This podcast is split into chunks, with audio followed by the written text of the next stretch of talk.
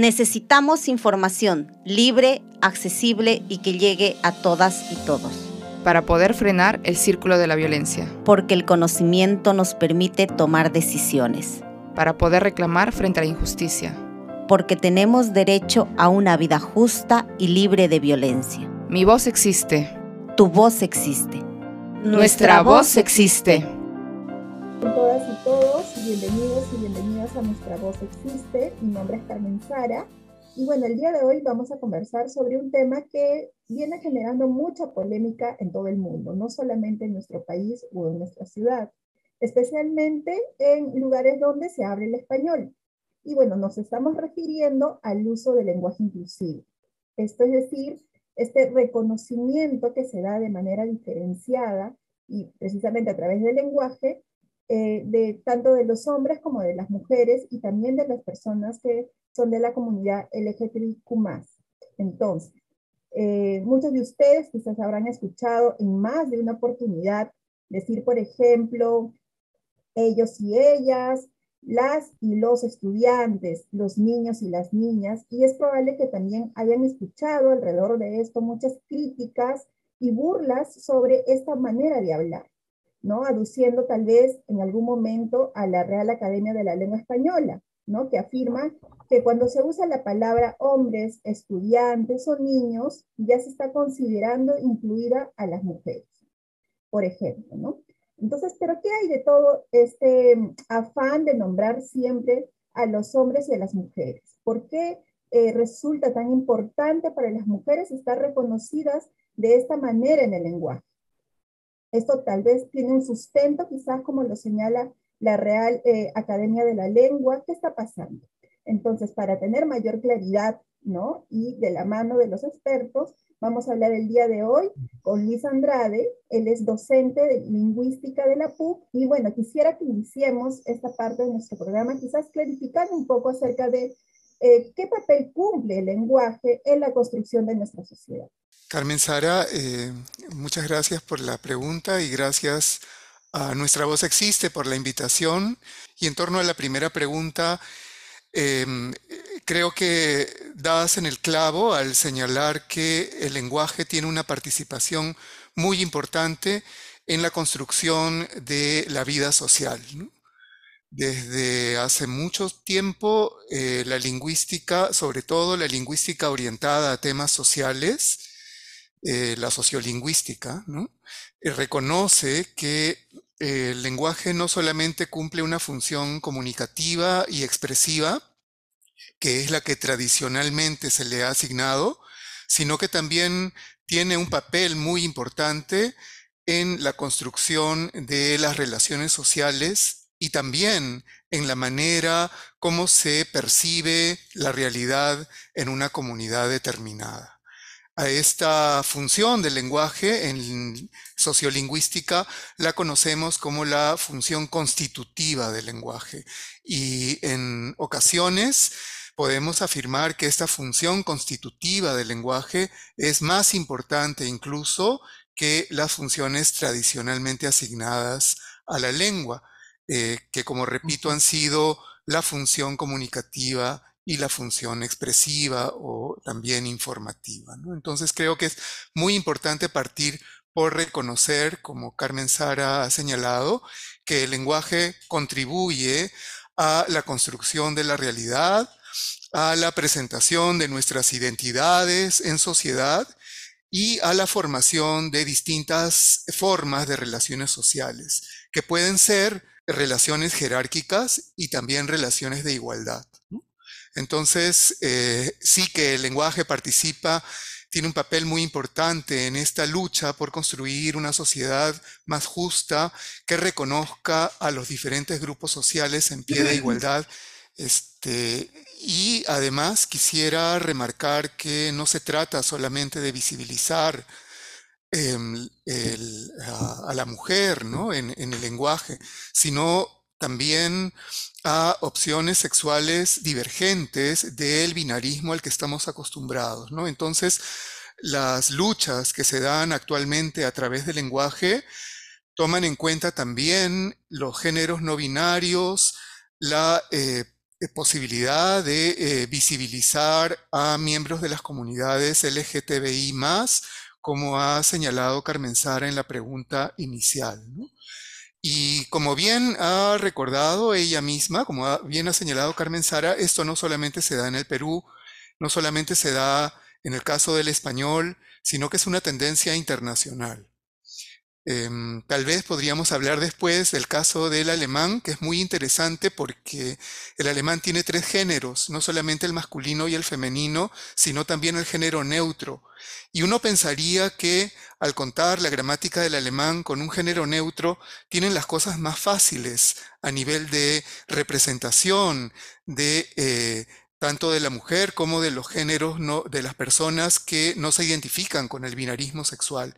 Y sin embargo, allí también existen problemas por eh, la existencia del llamado masculino genérico.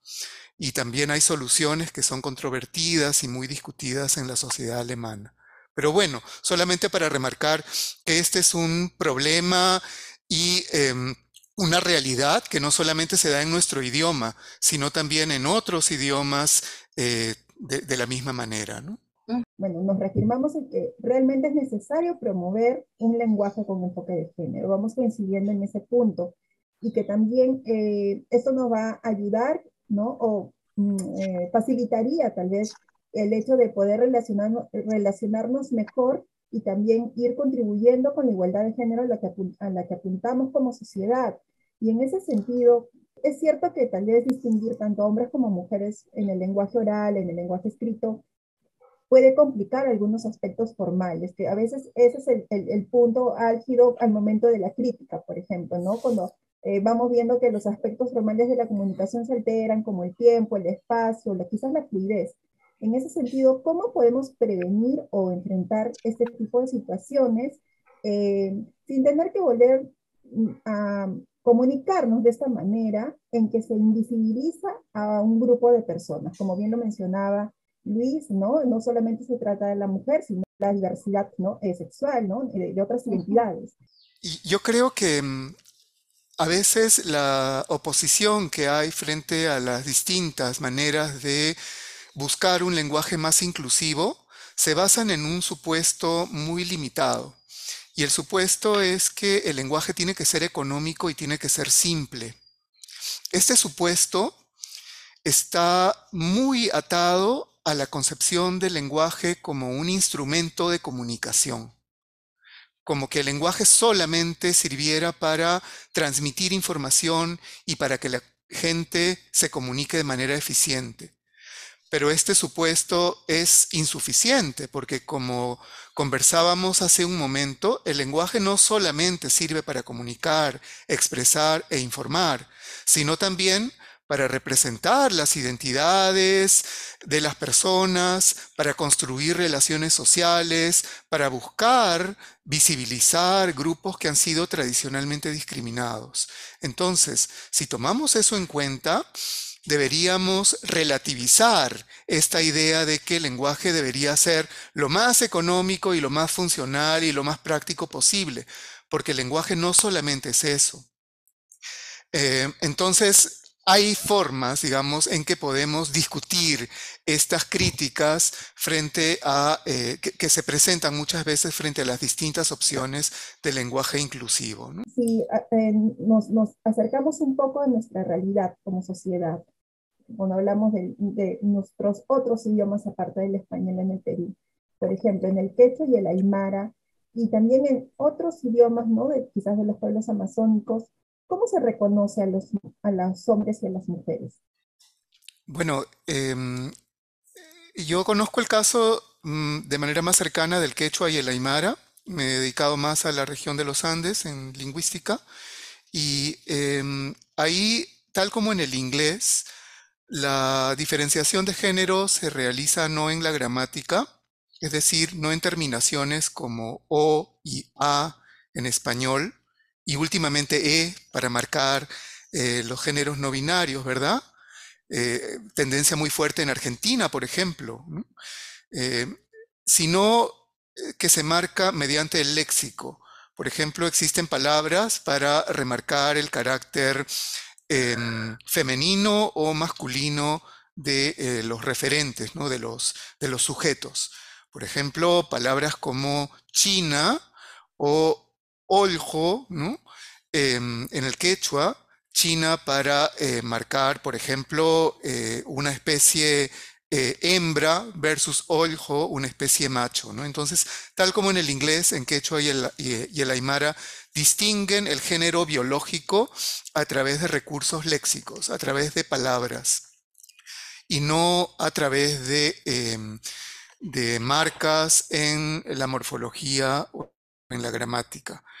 Sería interesante contar con estudios, yo no conozco que existan todavía, sobre las maneras de em, representar en, eh, lenguas andinas eh, eh, posibilidades no binarias del género. ¿no?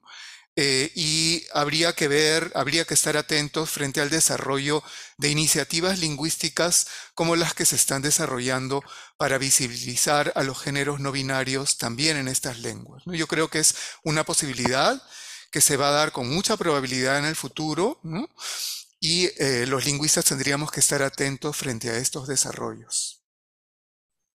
Y bueno, a partir de lo que vamos, venimos conversando, ¿no? Eh, de alguna forma va quedando un poco más claro que el, el lenguaje, ¿no? Y, específicamente también el, español, que es de lo que más hemos hablado, eh, va cambiando a través del tiempo, ¿no? Y, y estos cambios precisamente eh, son producto también de la interacción de las personas que son parte de esta gran comunidad lingüística, ¿no? Y que al mismo tiempo hay una necesidad de nombrar, eh, nombrarnos también, nombrar no solo las situaciones, sino a, nosotros, nosotras y nosotros mismos, y que tal vez eh, antes no eran reconocidas precisamente por este binarismo del que estábamos conversando hace un momento. Entonces, estos cambios que se van volviendo de alguna forma oficiales, según la permanencia que van teniendo en el tiempo y el nivel también de apropiación que tenemos las personas o, los miembros de la comunidad. Quisiera saber si, si vamos eh, poniéndonos de acuerdo en relación a un poco concluyendo nuestro tema el día de hoy.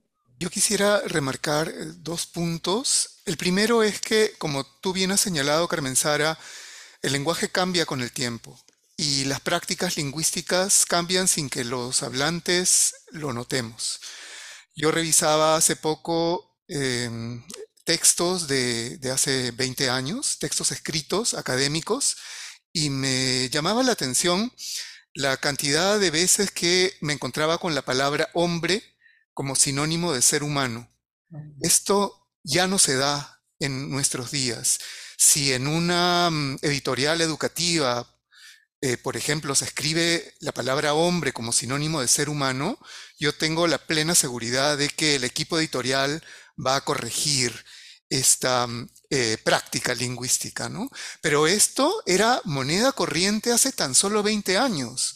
Entonces, eh, creo que un primer punto es que deberíamos nosotros ser conscientes de que el lenguaje cambia y cambia mucho y cambia muy aceleradamente, a veces sin que nos demos cuenta. Entonces aquellos que dicen, no, típica objeción, no, esto es poco económico, los hablantes no lo van a aceptar, este, va a tomar mucho tiempo, no, va a complicar la comunicación, en realidad no, no están siendo muy realistas con lo importante que es el lenguaje para los propios hablantes en cuanto a la mm, representación de sus identidades y en cuanto a la construcción de sus necesidades sociales. Entonces, un primer punto es que el lenguaje cambia, como tú bien has señalado, y que deberíamos estar abiertos a los diferentes cambios que están ocurriendo ante nuestros ojos y que se nos vienen todavía más adelante, ¿no? Hablábamos hace un rato, por ejemplo, de cómo estará pasando esto, cómo estarán influyendo los enfoques de género en lenguas como el quechua, el aymara y las lenguas amazónicas. En realidad no lo sabemos y ahí tanto los académicos como los responsables de las políticas públicas deberían estar atentos frente a estos cambios históricos que se pueden estar dando desde ya, ese es un primer punto que quería remarcar, la historicidad del lenguaje. Y un segundo punto es la complejidad del lenguaje inclusivo. No hay una sola visión de lo que es lenguaje inclusivo y esto lo sabemos muy bien cuando miramos las diferentes opciones que, nos que se nos abren eh, día a día a los hablantes. Ya el desdoblamiento de niños y niñas, de alumnos y alumnas parece insuficiente para algunos colectivos, ¿no? Para los colectivos LGTBI, por ejemplo, ¿no? Que remarcan cada vez más el uso de la E inclusiva como una opción. Sin embargo, desde eh, los em, grupos, desde ciertas agrupaciones feministas, esto se puede estar viviendo. Leía, por ejemplo, a Carolina Sanín, que es una eh, psicóloga muy influyente y muy eh, destacada en las discusiones de estos temas, que a ella le sonaba esta, mm, esta tendencia a utilizar la E ¿no? Como una nueva forma de invisibilizar a la mujer en las prácticas lingüísticas, ¿no? Entonces ella estaba más bien por una vuelta al desdoblamiento. Entonces, un poquito lo que quería yo em, ilustrar con estos ejemplos es que no se trata de fijar opciones únicas. Yo sé que esto es necesario a veces en las políticas públicas, ¿no? Pero em, desde la academia lo que eh, notamos más bien es que hay una diversidad de prácticas lingüísticas atentas a diferentes intereses que están en juego en la sociedad, porque las sociedades son complejas, porque los intereses son distintos y los hablantes, los, las y les hablantes representan diferentes intereses y diferentes agendas que están en última instancia en juego por cuestiones de poder. ¿no? Entonces, eh, simplemente quería eh, terminar señalando eso, ¿no? La diversidad también de eh, aquello que llamamos lenguaje inclusivo. No hay recetas únicas y desde la academia siempre estamos atentos frente a las opciones distintas que los hablantes eligen y construyen. Efectivamente, Luis, y en ese sentido, ¿no? Ahora que mencionabas esto de también qué intereses se van poniendo en juego, ¿no? También desde qué grupos también de, la población que también son sujetos de derechos, sujetas o sujetos de derechos, ¿no? Entonces, en esa perspectiva, ¿no? Futura, eh, ¿cómo podemos ver este gran esfuerzo que están haciendo los grupos de la comunidad LGTBIQ+, para que eh, en el lenguaje se reconozca eh, a las personas que no se identifican ni con hombres ni con mujeres, ¿no? y las personas de, personas de género no binario. Entonces, eh, también acerca de esta práctica de feminizar palabras como, por ejemplo, dejar de nombrar el cuerpo de la mujer en forma masculina y hemos escuchado que, que hubo todo un tema debatible en redes sociales, ¿no? Eh, cuando se, en vez de decirle cuerpo al cuerpo de la mujer, decíamos cuerpa, y esto levantó muchas, este, muchas críticas, ¿no? De, en, en, todo este, en todo sentido. Entonces, eh, eh, quería consultarles ustedes cómo ven esto, este futuro, qué, nos espera eh, y en relación principalmente a, esta nueva forma de nombrarlos, ¿no? De nombrarse también de, de este, desde este neutro, que, que me parece a mí que es lo que más controversia viene causando últimamente. Bueno, yo lo, veo como una iniciativa muy valiente y necesaria de los grupos LGTBI Son grupos que han sido históricamente no solamente discriminados y excluidos, eh, sino además severamente violentados. Yo em, buscaba hace un momento eh, las cifras de muertes causadas por odio de género Em, frente a personas travestis, por ejemplo, y eh, me encuentro con que las cifras no son claras porque no hay una... Em, en el Ministerio Público no existe, digamos, la, práctica de, eh, de, identificar el género de la persona violentada al momento de cuadrar sus estadísticas, ¿no? Entonces, eh, ya desde ese momento tenemos retos eh, inmensos para la visibilización de estas poblaciones y yo entiendo que sus luchas lingüísticas se complementan muy bien con otro tipo de luchas eh, más básicas, ¿no? Vinculadas con derechos a la ciudadanía y a la mera sobrevivencia y al mero respeto y al reconocimiento de su dignidad como personas, ¿no? Entonces,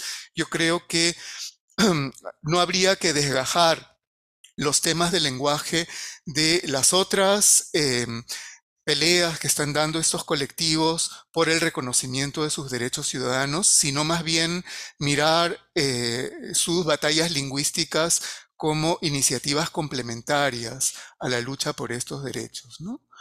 Em, ¿Qué más decir en torno a esto? Bueno, creo que desde la academia deberíamos, en principio, eh, adoptar una perspectiva muy respetuosa frente a lo que las, los y les hablantes hacen con el lenguaje eh, y empezar humildemente por preguntarnos cómo se conectan estas iniciativas con las realidades que viven estas personas cotidianamente. ¿no?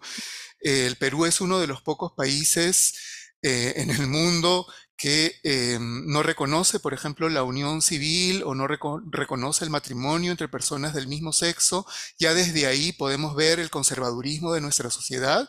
Y entonces yo creo que se trata de iniciativas que reflejan una gran valentía por enfrentarse a un statu quo y a un conservadurismo que es muy acendrado entre nosotros en el Perú. Entonces creo que habría que em, respetar en primer lugar y observar muy detenidamente y apoyar. Gracias también por la invitación eh, a debatir, a conversar. Es muy importante para, para nosotros eh, en la academia eh, tomar conciencia de los retos que atraviesan las personas responsables de las políticas públicas. felicitaciones también a ustedes por ventilar este tema por la claridad con que lo han planteado, ¿no? con que lo han identificado desde un inicio como un asunto que tiene que ver con construcción de ciudadanía, con derechos, con búsqueda de la igualdad y eh, por tomar en cuenta que el lenguaje no es ajeno a estos caminos, ¿no? El lenguaje está siempre presente en em, eh, las disputas por el poder, ¿no? Y las disputas por eh, la justicia, por la eh, búsqueda de una sociedad más justa e igualitaria, por la búsqueda de nuevos horizontes para personas y colectivos que han sido históricamente discriminados. Y por el lado de la academia, que es lo que a mí me toca, bueno, destacar el inmenso reto que tenemos por delante para conocer mejor cómo se están desarrollando estas iniciativas de los, las y les hablantes en la realidad, porque no las conocemos bien. Hay mucho terreno por investigar y eh, pensando en las políticas públicas, eh, también nos toca mirar cómo se concretan esas políticas públicas en la vida cotidiana. No contamos, por ejemplo, con estudios em, de caso que intenten observar cómo implementan los profesores, los funcionarios, las directivas eh, sobre lenguaje inclusivo. Entonces no sabemos cómo se está traduciendo esta eh, legislación en la realidad y yo creo que ya es hora de tomar cartas en el asunto para una academia más comprometida con el cambio social. Entonces, bueno, quería cerrar con esta idea.